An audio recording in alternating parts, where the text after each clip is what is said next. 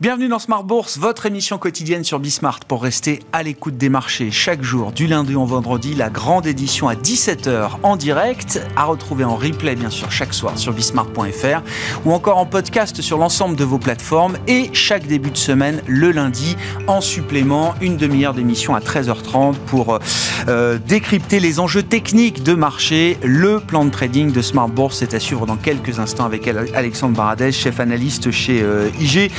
Démarrage d'une semaine chargée en enjeux techniques avec la dernière échéance de cette année 2023 devant nous. Ce vendredi sera la dernière journée dite des quatre sorcières de cette année 2023, échéance du mois de décembre, échéance trimestrielle et donc des enjeux techniques à considérer sans doute dans les prochains jours et les prochaines euh, séances avec des indices euh, actions qui ont euh, atteint de nouveaux sommets, des sommets annuels ou des sommets quasi historiques pour les grands indices américain et européen. Le CAC 40 est à quelques dizaines de points à peine de son sommet euh, majeur historique d'avril dernier.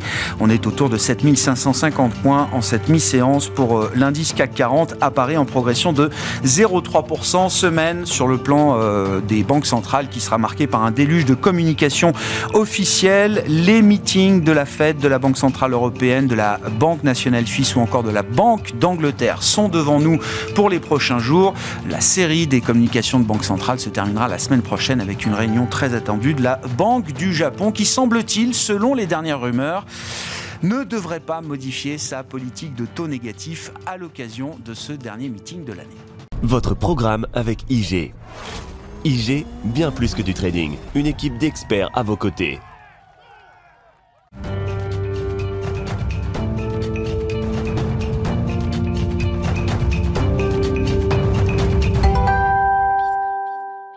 Le plan de trading de Smartbourg chaque lundi à 13h30 en direct, à retrouver bien sûr en replay dans la foulée sur bismart.fr. C'est avec Alexandre Baradez, à mes côtés en plateau, chef analyste chez IG. Bonjour et bienvenue Alexandre. Bonjour Bon, semaine clé effectivement qui euh, doit permettre de valider ou de reconsidérer certaines anticipations du marché qui sont très fortes euh, depuis euh, quelques semaines, à savoir que euh, les banques centrales pivoteront l'année prochaine dans un contexte où la macroéconomie pourrait rester suffisamment douce et agréable pour tout le monde. Oui, c'est le, c'est, le scénario joué par les marchés ah. depuis, depuis un bon mois maintenant, avec en parallèle de ça une détente, notamment aux États-Unis surtout, hein, des, des données en Europe, c'est déjà le cas depuis quelques mois, mais une détente américaine des données macroéconomiques depuis un mois et demi. Donc les taux obligataires se détendent, les actions s'engouffrent dans la brèche légitimement parce qu'il y a eu quelques pressions auparavant d'une économie trop résiliente. Donc finalement, une économie qui se détend, ça, ça, fait du bien pour les anticipations, mais au point que les, les marchés, qui ne sont, pas une nuance près, justement, passent d'un sentiment qui était finalement très tendu sur l'aspect obligataire à un sentiment qui s'est détendu très vite aussi. Et donc, pourquoi ce sentiment se détend? Parce que les anticipations de baisse de taux eh bien, sont en fait beaucoup plus proches de nous. désormais, on pense que, on pensait avant le rapport sur l'emploi, on va en parler un petit mm. peu, mais avant le rapport sur l'emploi, on pensait qu'en mars, euh, la Fed avait 60% de chances de commencer à baisser ses taux, et la BCE, idem. Donc, euh, le marché passe en l'espace de deux mois d'anticipation de baisse de taux au deuxième semestre à fin du premier trimestre, ce qui est somme toute euh, relativement agressif parce que on a bien retenu le message de Jérôme Powell qui est que nous sommes data dépendants. Alors oui, data dépendant, ça veut dire qu'on on voit que l'économie ralentit, donc les taux peuvent détendre un petit peu. Mais qu'est-ce qui nous pose problème, nous, Fed? C'est l'inflation qui est, ou qui est dans les services surtout. L'inflation sous-jacente, c'est celle-ci qui nous pose problème. Elle est où Elle est à quel niveau? Elle est toujours à 4%, l'inflation sous-jacente. Euh, on a quoi? On a l'ISM service. L'inflation, elle se trouve où? Dans les services. Que nous montre l'ISM service? Que d'un mois à l'autre, il a même rebondi un petit peu, avec des composantes de prix qui se maintiennent.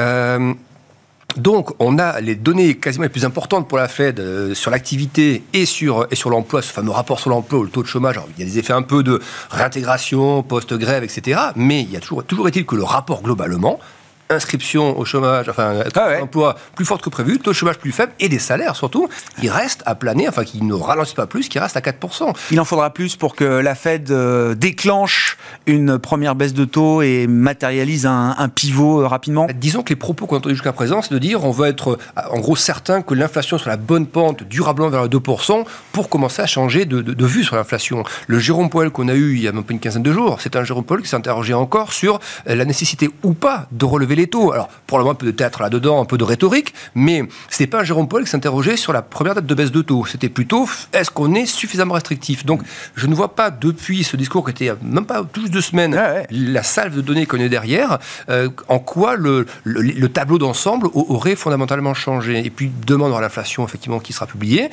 Euh, le consensus, on verra si la raison ou pas, mais le consensus s'attend à ce que l'inflation au cœur reste à 4 Bouge pas, Voilà, donc c'est normalement on n'a pas une, on a une effet qui doit rester semi-faucon selon moi, et donc des anticipations qui doivent être un peu repoussées, plutôt T2 voire fin T2 euh, au niveau du marché. on peut avoir sur les prochains chiffres d'inflation quelques quelques petits facteurs de rebond qui euh, s'expriment. On verra le chiffre américain la semaine prochaine, mais l'inflation du mois de décembre en zone euro avec des éléments techniques, des éléments saisonniers pourrait rebondir à 3% et plus peut-être pour l'inflation global. Hein. C'est un chiffre que beaucoup ont en tête. Alors beaucoup, j'en sais rien justement. Mm. Certains prévisionnistes, analystes ont ce chiffre en tête. Donc on verra effectivement comment le marché, comment la BCE peut réagir aussi à l'idée que le dernier kilomètre, ce que nous disait Isabelle Schnabel il y a encore quelques temps, que le dernier kilomètre sera pas forcément euh, la partie la plus facile de la route. Oui. Après le tableau d'ensemble, il y a quand même pas de. Ah, mais... Moi j'ai pas, j'ai pas de crainte sur le fait qu'il y a un rebond d'inflation. En amont, il y a rien. Il y a déflation en Chine. Les, matières premières sont en train de. de Ce serait pas une remise en cause du voyage. Hein. C'est exactement ça. C'est plus. Est-ce que le marché ne sera pas pris à un moment donné un peu en, tenaille entre une économie dont on voit qu'elle ralentit et qui a été souhaitée comme telle par les banques centrales et ces mêmes banques centrales qui tarderaient à délivrer le message tant attendu que le marché presse actuellement des baisses de taux. C'est cette espèce de couloir de quelques mois qui, selon moi, devrait encore normalement entraîner un peu de consolidation des, indices. Bon, grosse opération communication. On y reviendra dans quelques instants avec euh, John Plassard qui sera avec nous en visioconférence. On aura les euh, nouveaux sets de prévision économique, les nouveaux euh, points de données également du côté de la Réserve fédérale américaine et des autres banques centrales. Donc l'ensemble des projections et des projections de taux qui seront euh, euh, livrées aux investisseurs au cours des prochaines réunions dans les, jours qui viennent. Euh, à propos de Banque centrale, il faut qu'on parle du Japon.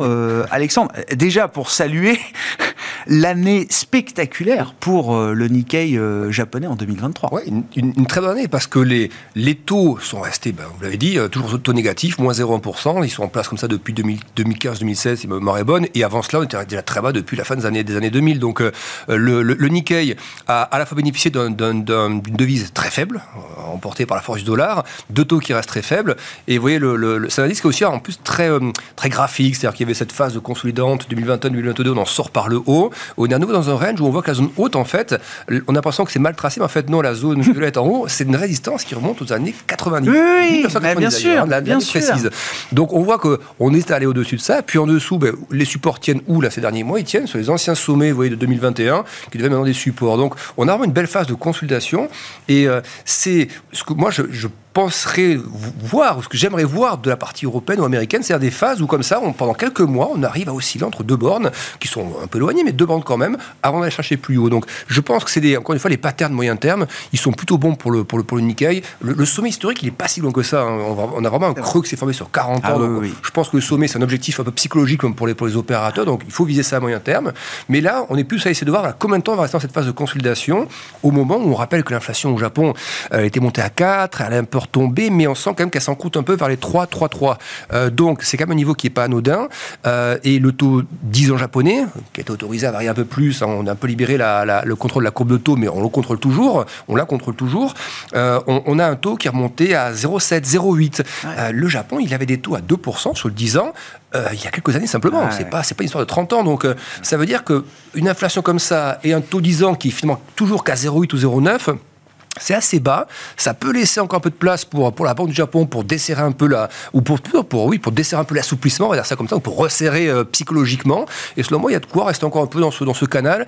Je n'attends pas pour des très grosses manœuvres, des gros débouclages ou autres, parce que, euh, parce que c'est le, Japon. C'est pas le risque Armageddon financier, euh, parce que c'est vrai que c'est unique dans l'histoire de voir une banque centrale du Japon qui normaliserait en partie sa politique monétaire après 20, euh, 30 ans de, de, de QI permanent.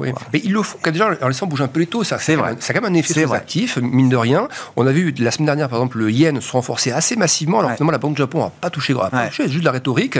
Euh, donc, en guidant un peu les anticipations et en bougeant un peu la fourchette de taux, ça pourrait suffire à finalement à calmer un peu le. Pas besoin d'en faire trop si on a, si les marchés, si on arrive à guider les anticipations de marché pas besoin d'en faire trop euh, sur le plan de la politique L'inflation, effectivement, est très élevée encore à 3 et quelques, fallait élever historiquement, mais elle, elle, pareil, ne rebondit pas. Donc c'est sur le sentiment que c'est un peu comme en Europe ou aux États-Unis, c'est qu'on a eu beaucoup d'inflation, il y en a moins maintenant, euh, elle est un peu encroûtée quand même, donc il faut, il faut garder vigilance, mais le Japon n'a pas la même urgence que la Fed l'avait il y a quelques temps, ou même mm. pour avoir la BCE. Donc euh, pour moi, il n'y a, pas d'urgence à, à, sortir les grands manœuvres, mais c'est quand même actuellement un, petit vent contraire quand même. Hein. Le yen se renforce, les taux japonais qui montent un peu, c'est plutôt quand même un petit vent contraire, donc favorable à cette poursuite de consolidation dans la, dans la zone qu'on a actuellement. Bon, qu'est-ce qu'on peut dire alors du euh, Nasdaq là, là autre aussi euh, euh, indice qui a connu une année 2023 spectaculaire au point de marquer de, nouveaux records, en tout cas de records annuels. Hein, oui, record annuel et puis on n'est pas très loin des records bah historiques. Hein, c'est quelques quelques pourcents. Novembre 2021, c'est ça hein, de mémoire. Nasdaq, juste avant la fête commence à durcir le ton d'ailleurs, c'est bien timé.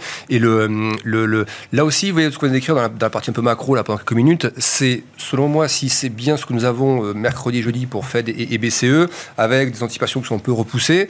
Euh, pourquoi le Nasdaq irait beaucoup plus haut tout de suite en fait? Le, parcours il a déjà réalisé euh, sur le premier semestre. Il y avait le thème AI également qui tirait tout ça on latéralise un petit peu biseau baissier euh, quand les conditions financières, quand les, conditions économiques restaient très résilientes, les conditions économiques se détendent, on revient chercher le sommet, le sommet annuel, on passe un peu au-dessus. Mais pour aller chercher des, niveaux plus élevés, il va, pour moi, ça, se fasse un peu avec les taux quand même. Ce qu'on a vu se faire avec les taux il y a peu, vu que les taux un petit peu cessé de baisser après le rapport sur l'emploi et, parce que ces stats américaines, les principales en tout cas, ont un peu de mal à se détendre.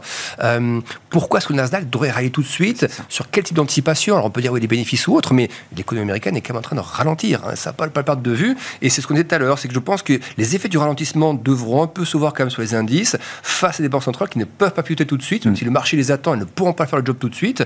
Et donc quelques mois, peut-être deux, trois mois encore, où ça, ça vient un peu. Donc ça peut être une consolidation. Moi, je verrais bien un retour dans la zone des 15 000, 14 500 ça me paraîtrait, c'est pas beaucoup. Légitime. Légitime, c'est quelques pourcents de, consolidation et ça, ça s'intégrerait bien dans le schéma actuel macro et monétaire. On verra. Hein, c'est vrai que pour l'instant, voilà, la, détente des taux longs a été euh, spectaculaire, euh, intense. Ça semble se calmer. On est passé de 5 à 4,25 au moment où on se parle sur le 10 ans américain.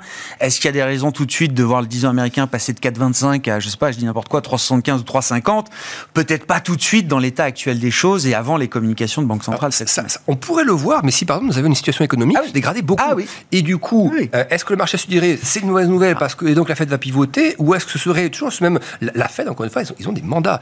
Tant que ça ne craque pas, ça peut descendre assez vite au niveau macro, mais tant que ça ne craque pas comme en mars dernier avec les banques, tant que ça ne claque pas, ben, l'hypothèse de la contraction n'est pas n'a pas n'a jamais été écartée par Jérôme Paul dans ses conférences de presse. Rappel d'un économiste euh, la semaine dernière hein, que je cite, Nicolas Gottsman qui était venu nous, nous voir. Le put de la Fed s'il est quelque part, c'est bien sûr l'économie avant tout pas forcément sur les marchés. Hein. Oui. oui. Donc euh, voilà. Euh, qu'est-ce qu'on peut dire? Alors, si, il faut dire un mot quand même de la classe d'actifs qui n'a pas participé au rallye général qu'on connaît depuis fin octobre, à savoir les matières premières. Et vous êtes venu avec le graphique du cuivre, plus précisément, Alex. Oui, on est venu avec le pétrole il y a quelques, quelques jours. Bah, le pétrole, c'est ce qui nous montrait. L'ensemble des matières premières nous le montre, même si l'énergie le montre un peu plus, que le ralentissement macro euh, américain, on, va vraiment euh, travailler les matières premières à la baisse. L'Europe était déjà ralentissante, mais c'est vraiment le ralentissement américain qui a ramené la, vague de baisse qu'on a depuis, depuis 4-5 semaines. Euh, et là-dedans, alors il y a une matière première qui est le cuivre, qui est donc très sensible à la Chine. Euh, je, la trouve toujours intéressante à surveiller parce que les niveaux post-Covid, etc., on, les a corrigés depuis, on a eu cette belle correction entre-temps. On est reparti, on le voit euh, au niveau du déconfinement en Chine, vous voyez, fin 2022, début 2023, ça rallie à nouveau sur des, des niveaux de cours relativement hauts ce rebond chinois qui déçoit, donc le cuivre qui redescend. Et, après, on a cette, stabilisation depuis quelques mois des PMI d'activité en Chine, manufacturiers. Et on voit le cuivre bah, qui trouve des petits supports dans cette zone. Alors, j'ai plus les cours exacts en tête, mais on, voit, on voit que ça correspond bien au, sentiment que l'on a de la Chine et de ce que l'on voit des, des indices d'activité, en fait. Mm. Donc, je dirais que c'est assez neutre comme, interprétation, euh, mais de la même manière qu'on trouve assez neutre la stabilisation du yield de chinois ou la stabilisation des PMI. C'est-à-dire que ça se stabilise en zone basse, en zone pas terrible. Euh, est-ce qu'il faut donc acheter tout de suite en disant bah, le mieux devant nous, Peut-être. Mais est-ce qu'il manque pas encore deux, trois catalyseurs, euh, des, des, rebonds d'indices d'activité On a vu l'inflation, par exemple, ce week-end. Bon, ben on, est, on est sur du moins 0,5 désormais. Moins 0,5, la dernière fois qu'on a vu ça, c'était subprime, c'était crise des émergents. C'était, oui, c'est quand même des, des, phases où l'économie chinoise était quand même aussi au ralenti. L'idée d'un enlisement, quand même. Voilà, on, se stabilise, mais on n'arrive pas à sortir les pieds de la glaise. C'est ça. Et donc, le, cuivre, il va être un peu comme ça. Vous voyez, il y a une zone un peu de résistance que j'ai mis en violet parce que c'est une zone où on va bien, bien marquer techniquement parlant. Si on a deux, trois bons PMI euh, dans un mois, deux mois, qu'on repasse cette zone un peu en violet, vous réintégrez après une trend, tendance un peu haussière qu'on avait depuis 2022. Au-dessus de, de 8007, 8008 le, la tonne de cuivre, avec une ou deux bonnes stats chinoises en parallèle, ça peut commencer à se rejouer long par rapport à tous les déficits de stock, de production qu'on connaît dans, le mécanisme de transition énergétique ou autre, ou de mode de transport. Hmm. Donc au-dessus de ça, oui, pour repasser long, oui, mais actuellement, ce qu'on vient d'écrire, c'est pas terrible. Donc, moi, je verrais bien pour l'instant, le cuivre restant, dans ce range violet. Vous voyez, les supports pas cassés non plus, parce qu'on n'est pas en train de se dégrader beaucoup plus que ça. Mais on n'a pas un peu les catalyseurs. Donc, ce côté vraiment euh, euh, neutre du, du, cuivre, quelques temps encore. Sur le plan macro, pour l'instant, euh, tout le monde est satisfait de voir des cours de matières premières qui restent, comme vous dites, dans des zones euh, assez neutres. Bon, le pétrole a beaucoup rebaissé, oui, ça a reperdu 20 dollars. Bon, on est à 70 et plus sur le pétrole WT. On n'est pas non plus revenu à 30 ou en territoire négatif. Hein, donc, euh, le, marché, ce qu'il voit lui aujourd'hui, le marché action, il voit l'aspect positif de ça. Il, mais bien sûr, c'est pas inflationniste. C'est positif pour la conso. bon, ça entretient quand même c'est ça, c'est la, consommation. Hein, voilà. C'est cette pellicule entre. Ça. ça peut traduire du ralentissement, ça traduit un ralentissement, mais aussi ça influence les taux baisse, ça ne fait pas craindre de vagues d'inflation seconde, etc. Donc pour l'instant, on regarde effectivement, et le marché a raison de faire au départ, le verre à moitié plein, mais à moitié plein, il a été bien bu, je trouve. Donc est-ce qu'à un moment donné, il n'y a pas la nécessité, en fait, hein, pas le, plutôt d'aller trop dans, le, dans la, le rallye, l'appétit pour les actifs risqués, peut-être un petit peu, de remettre un petit peu le, la sensibilité macro là-dedans, et du coup un peu sur les actions aussi. Est-ce qu'on n'a pas bu un peu plus que la moitié du mmh. verre, quoi? C'est ça, euh, à ce stade, question qu'on se pose en cette fin d'année. Merci beaucoup Alexandre. Alexandre Baradez avec nous chaque lundi pour le plan de trading de Smart Bourse sur Bismart. C'était votre programme avec IG. IG, bien plus que du trading. Une équipe d'experts à vos côtés.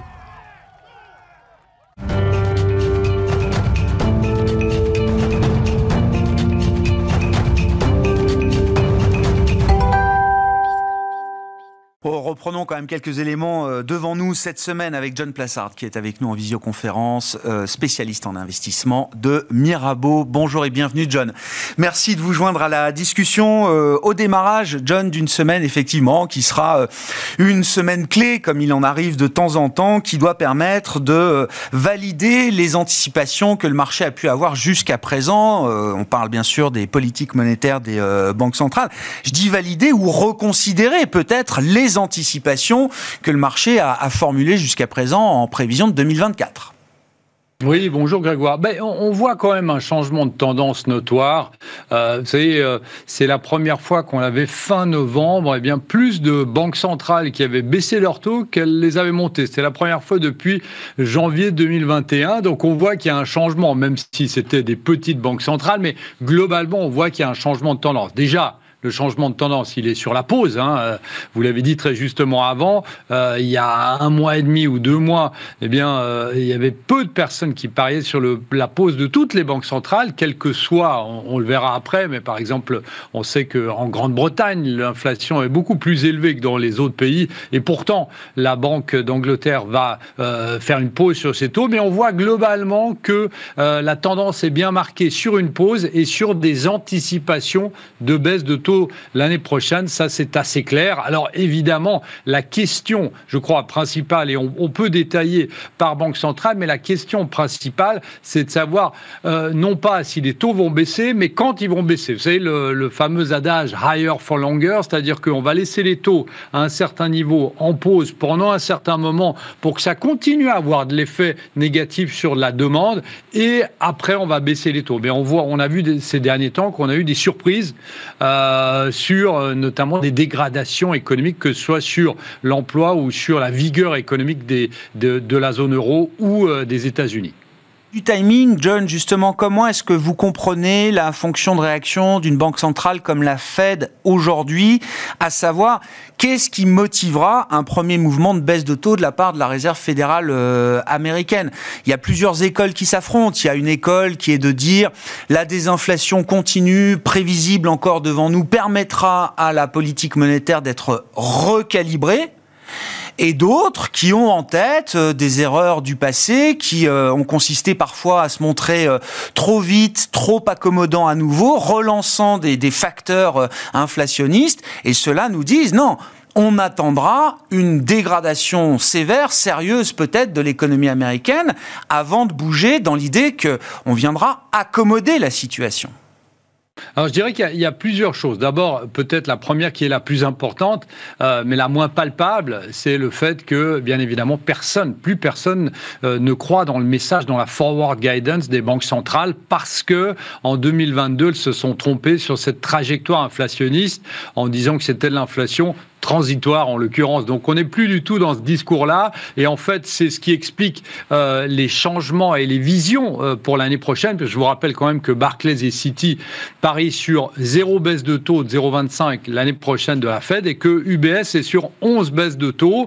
Alors on, est dans une situation où, où, il faut qu'il y ait quelqu'un, un des deux qui ait raison, mais il y en a un, un, des deux qui, qui a tort. Donc ça, c'est la première des choses, dire qu'il faut qu'on s'accorde. Il faut que le consensus s'accorde avec le message de la Fed et de la BCE qui n'est pas encore que dont euh, le, consensus sur lequel le consensus ne croit pas encore. La deuxième des choses, et on en avait parlé ensemble, euh, Grégoire, euh, il y a un mois de cela, qui est très très importante, c'est que vous savez, la baisse des prévisions d'inflation a poussé les taux réels à des niveaux très restrictifs. On n'en parle pas assez puisque on voit qu'il y a un taux qui reste, en l'occurrence pour, pour les États-Unis, à 5,25, 5,50, mais que les anticipations d'inflation sont en train de baisser. Donc les taux réels sont beaucoup trop élevés et qu'il va falloir les baisser. Et surtout, et ce qui est très important, et il y a une étude de la Fed de, Philadelphie qui vient d'être publiée, c'est qu'elle estime que les hausses de taux qui ont eu lieu, celles qui étaient extrêmement rapides en 2022 et, 2002, et début 2023, n'ont que un effet négatif de 60 à 65% sur l'économie. Qu'est-ce que ça veut dire? Ça veut dire que les effets de hausse de taux, eh bien, euh, on n'a pas encore tout vu sur l'économie. Donc il faut essayer, c'est un calcul très difficile pour la Réserve fédérale américaine, par exemple, d'essayer d'anticiper ces effets négatifs euh, qui sont en train d'arriver, hein, qui sont lagging des hausses de taux qui ont eu lieu en 2022, et d'un autre côté, d'essayer de juguler avec ces taux réels qui sont très compliqués euh, parce qu'ils ont un effet euh, extrêmement dévastateur sur euh, l'économie américaine. Ça va se voir. Hein. Donc je dirais une chose, c'est que je pense ici que pour l'instant, Jérôme Powell, depuis euh, qu'il a fait ses erreurs et depuis qu'il a fait son mea culpa, a fait presque euh, un sans faute. Alors vous me direz, euh, après une grosse erreur, faire un sans faute, c'est tant mieux, mais qu'il y a une certaine prudence. Et la prudence va se traduire notamment, et vous en parliez avant Grégoire, sur les dot plots, les fameux nuages de points qui nous donnent les anticipations de hausse ou de baisse de taux. Et on aura aussi les nouvelles prévisions économiques et d'inflation. Et je pense que les dot plots donneront un peu plus la porte ouverte à trois baisses de taux l'année prochaine au lieu de deux baisses qui étaient dans les dot plots de septembre. Et d'un autre côté, on va avoir euh, la croissance américaine dans les projections qui va être légèrement remontée et l'inflation qui va rester la même chose. Donc, si vous voulez, en lisant euh, ce qui va nous être donné, l'information brute qui va nous être donnée mercredi soir, ça va être très compliqué euh, de savoir si effectivement euh, la Fed est plutôt du côté d'UBS ou plutôt du côté de, de, Citigroup. On se souvient que sur les derniers dot plots, hein, qui sont donc publiés les, tous les trois mois, on observait une dispersion de plus en plus grande hein, au sein des trajectoires vues par les différents membres de la Banque centrale américaine, les trajectoires de taux directeurs observés sur, euh, sur les années à venir. Euh, les banques centrales vont livrer là des horizons de prévision euh, qu'on n'a pas encore eu encore, à savoir jusqu'en 2026 hein, pour les prévisions attendues de la Fed et de la Banque centrale européenne. Justement, du côté de la BCE, John, beaucoup estiment que la pression sera sans doute beaucoup plus forte sur les épaules de la Banque centrale européenne pour baisser ses taux plus vite, en tout cas que pour la Réserve fédérale américaine. Est-ce que vous êtes d'accord avec cette idée? Et est-ce que ça permet d'imaginer que la BCE soit euh, réactive au point peut-être même de baisser ses taux avant la Fed ou en tout cas de ne pas avoir un, décalage trop important par rapport aux baisses de taux de la Réserve fédérale américaine euh, oui, déjà à, cause du niveau de l'inflation en Europe qui est plus bas que le niveau de l'inflation pour diverses raisons, hein, que euh, les États-Unis. Donc euh, pourquoi pas? Ça c'est la première des choses à cause de l'inflation. La deuxième des choses, c'est qu'on a reproché énormément à Christine Lagarde de ne pas avoir été assez réactive sur la hausse des taux, puisqu'on rappelle quand même que la BCE a monté les taux après la réserve fédérale américaine et qui avait aussi cette mauvaise lecture de la trajectoire monétaire et, inflationniste, bien évidemment. Et euh, je dirais que en, euh, paradoxalement, en Europe, ça va être un peu plus simple parce qu'on sait, et tout le monde le sait, que Christine Lagarde, lors de la conférence de presse de vendredi, ne va pas euh, dire qu'elle va, que la BCE va baisser les taux l'année prochaine, mais on sait que la première ouverture de porte qui va, évidemment, qui va laisser sous-entendre qu'il y a des baisses de taux, ça va être euh, la fin euh, du réinvestissement complet savez, du programme PEPP e qui était le programme d'urgence pandémique. Et euh, la dernière fois, lorsque on avait eu la réunion de la Banque centrale européenne, Christine Lagarde avait dit qu'il n'y avait aucun membre qui en avait parlé de l'arrêt du réinvestissement. On, arrête d'investir, mais l'arrêt du réinvestissement des emprunts. Qu'est-ce que ça veut dire? Ça veut dire que cette fois-ci, si elle nous dit, et je pense qu'elle va le dire à travers ses mots, mais je pense qu'elle va nous dire que il va y avoir un arrêt bientôt du réinvestissement. Alors le calendrier ne sera pas établi, mais en tout cas qu'ils en ont parlé ensemble. Et si c'est le cas, ça voudra clairement dire que, bon, début d'année prochaine, ils vont arrêter de réinvestir sur le PEPP, e mais que les hausses de taux vont arriver euh, lors du, euh, allez, du deuxième trimestre. Baisse de taux, John. Hein, baisse de taux. Oui, oui, non, mais je sais bien. On est, on est en train de changer de changer de braquet, changer de régime. On a tous les hausses de taux encore en tête, mais on parle bien de baisse de taux désormais. Euh, baisse de taux, bien évidemment. J'ai été perturbé par ces erreurs de 2022. On les, les, baisses de taux, de, de les, les, baisses de taux arriveront lors de la première baisse de taux arriveront, arrivera pardon, lors du deuxième trimestre de l'année prochaine. Donc, euh, je dirais que c'est un peu plus simple, entre guillemets, de lire, bizarrement, hein, puisqu'on pourrait dire que c'est la Fed qui est, qui est plus transparente. Euh, mais ici, euh, l'ouverture sur la fin du réinvestissement du PEPP e traduit exactement la volonté de baisser les taux l'année prochaine. Alors, le problème qu'on a ici, c'est que, bien évidemment, et on le sait, euh, l'inflation est un animal qui est difficilement maîtrisable. C'est-à-dire que vous pouvez, pour X raisons, vous pouvez avoir, que ce soit l'énergie, que ce soit la hausse des loyers, que ce soit euh, la nourriture, etc., etc. Euh, on peut avoir, début d'année prochaine, eh bien, un, un taux d'inflation qui revient à la hausse. Alors pas évidemment pas en des proportions violentes, mais qui revient à la hausse et qui va mettre qui mettrait potentiellement du doute, du doute pardon, dans les marchés concernant les prochaines baisse de taux.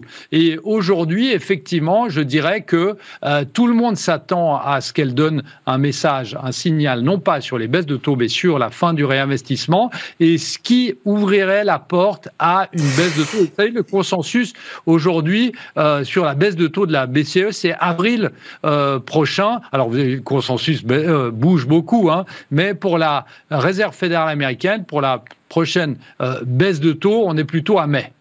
Effectivement. Bon, on verra. Il y a une séquence à respecter du point de vue de la Banque Centrale euh, Européenne.